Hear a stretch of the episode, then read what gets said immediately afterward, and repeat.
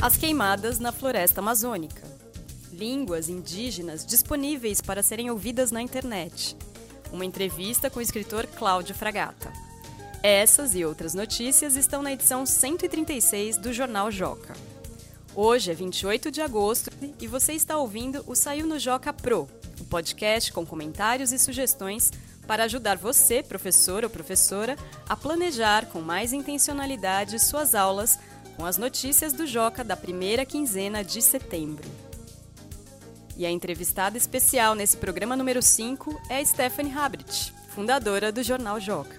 Ela contou pra gente por que decidiu criar o jornal, como é a rotina de produção durante a quinzena e falou também sobre os desafios atuais de se fazer um jornal impresso para crianças e jovens no Brasil. Um bate-papo bem interessante que você pode colocar para todos os seus alunos ouvirem. Eu sou Paula Tacada, sou jornalista e professora do Ensino Fundamental 1. Vamos às notícias. Brasil! Numa área que deveria estar preservada, a gente se depara com bastante desmatamento, os troncos de árvores jogados pelo chão, sinais claros de queimada recente. A gente está entrando agora numa área de fumaça bastante densa e a gente sente o cheiro da queimada céu que estava claro, de repente está tomado por fumaça. E essa névoa densa e bloqueia praticamente a nossa visão. Dia que virou noite em São Paulo. Às 13 e meia da tarde escureceu. A escuridão do céu estranha e fora de hora já tarde praticamente virou noite. A reportagem de capa da edição 136 do Joca traz o assunto mais falado na imprensa nos últimos dias, não só no Brasil, como em vários outros países o aumento das queimadas na floresta amazônica. De acordo com o Instituto Nacional de Pesquisas Espaciais, INPE, a Amazônia Legal Brasileira registrou 57.509 focos de incêndio entre 1 de janeiro e 25 de agosto de 2019. A reportagem é da jornalista Martina Medina e trata das causas e consequências das queimadas, aborda soluções possíveis para esse problema e fala também dos impactos na saúde e da repercussão do assunto na imprensa internacional.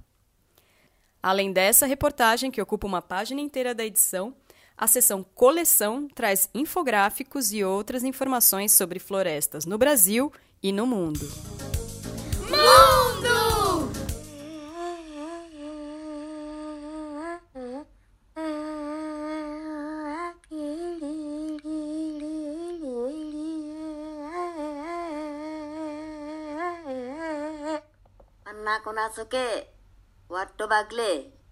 Você acabou de ouvir Otimizona Sanoma, não sei se é assim que se pronuncia corretamente, que vive na aldeia Colulu, no norte de Roraima.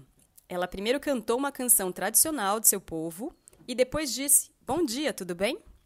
Essa e outras gravações fazem parte de um projeto lançado pelo Google em agosto que disponibilizou o áudio de 55 línguas indígenas faladas em países como Brasil, Canadá, Chile e Marrocos. A ferramenta permite realizar uma viagem virtual pelo planeta, localizando esses povos indígenas e ouvindo algumas frases pronunciadas por seus representantes. Gostar de livros para mim foi quase uma fatalidade, porque eu venho de uma família que todos gostavam de livros, né? Meu pai gostava de livro, minha mãe, meu irmão mais velho. Eram as duas coisas que eu mais gostava: é, livros e bichos. Adorava bichos. Todos os meus brinquedos eram bichinhos. Então, quando as duas coisas se misturavam, quer dizer, histórias com bicho, eu gostava muito. Esse é o escritor Cláudio Fragata, o entrevistado na sessão Repórter Mirim. Ele começou a escrever as primeiras histórias aos sete anos de idade e, em 2014, foi um dos vencedores do Prêmio Jabuti, a premiação mais tradicional da literatura brasileira. A paixão desse escritor por livros e bichos pode incentivar ainda mais os seus alunos a se encantarem pelo mundo da leitura e da escrita. Esses foram os destaques das notícias que estão na edição 136 do Jornal Joca, que deve chegar na mão dos leitores nos próximos dias. Agora vamos à entrevista com Stephanie Habrit, fundadora do Jornal Joga. Obrigada, Stephanie, por ter aceitado conversar com o podcast. Obrigada, Paula. Para mim é um grande prazer. Então vamos lá. Primeira pergunta, Stephanie, como surgiu o Joca? O Joca surgiu é, de um sonho de criança, porque quando eu vim para o Brasil, é, eu tinha seis a sete anos de idade e meus pais continuavam a, a assinar as revistas para crianças em alemão e em francês. Meu pai é alemão, minha mãe é francesa. E com isso, é, fui guardando é, vários dos exemplares. Só para ter uma ideia, na França existem até hoje mais de 300 revistas para criança e mais de 10 jornais para criança também. A maioria dos jornais na França são diários.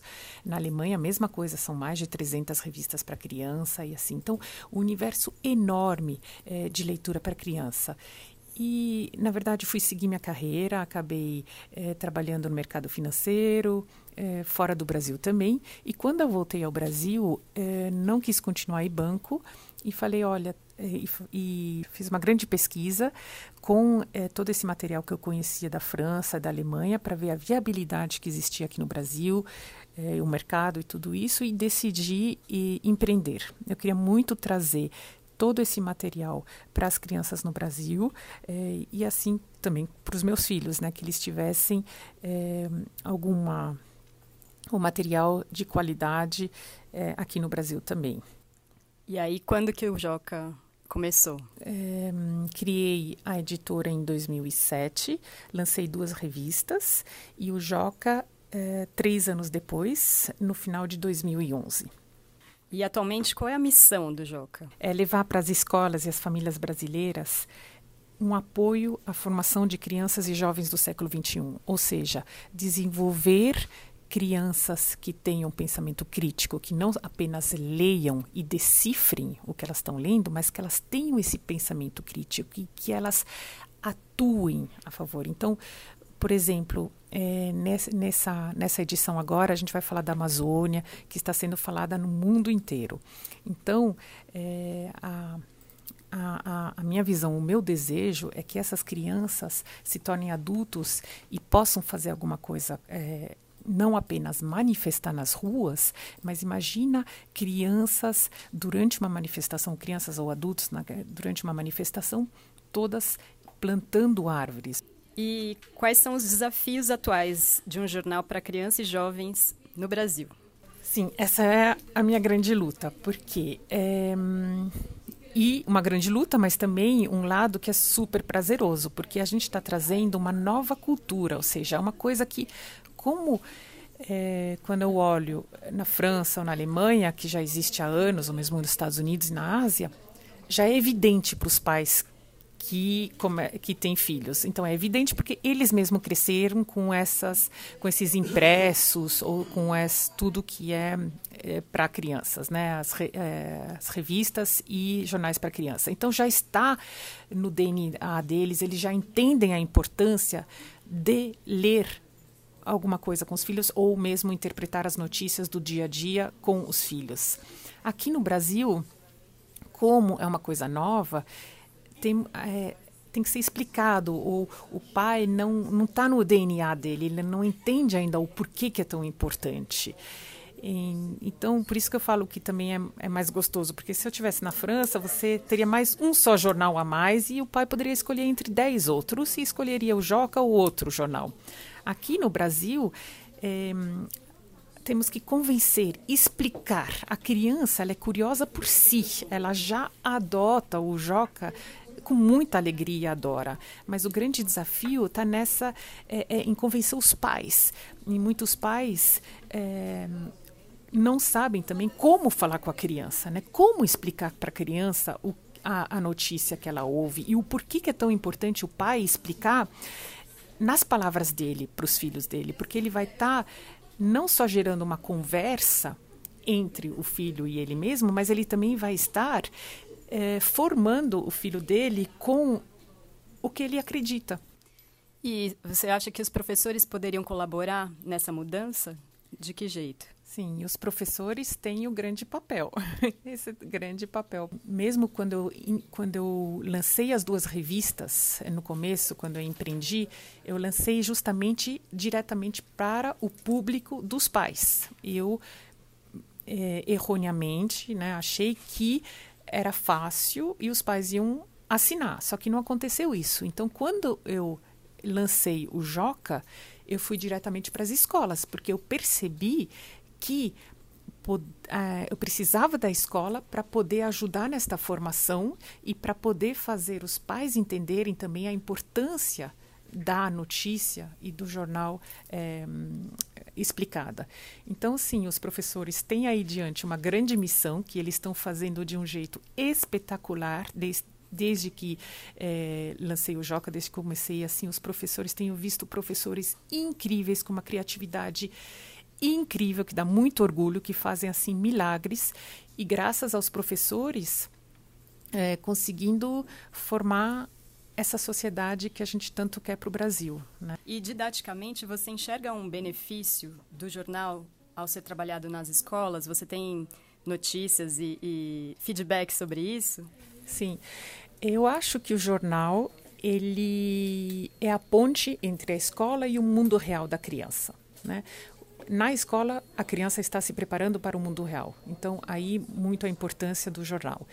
E tenho visto de novo nas escolas é, com professores fazendo um excelente trabalho que muitos professores usam as matérias do Joca para ou ensinar verbo ou português, ou seja, é muito mais interessante para uma criança entender todas é, essas regras gramaticais através de uma matéria que ela está ouvindo todo mundo falar, os pais, os professores. A atenção dela vai ser muito maior. Ou mesmo professores que usam gráficos do Joca para poder ensinar matemática. De novo, é muito mais interessante, por exemplo, se a gente está falando sobre desemprego, é muito mais interessante a criança entender a porcentagem, o gráfico de porcentagem, através de uma notícia de desemprego e até fazer a correlação da vida dela. Olha, meu pai está desempregado, olha, conheço tal desempregado, e ela fazer essas correlações. Ou mesmo com geografia, com história. Stephanie, muito obrigada. Obrigada e boa sorte, ouvintes. Tenho muito orgulho de todo o trabalho que está sendo feito nas escolas com o Joca. Você acabou de ouvir a entrevista com a Stephanie Habrit, fundadora do Jornal Joca. Esta foi a quinta edição do Saiu no Joca Pro, o podcast do Joca feito para professores.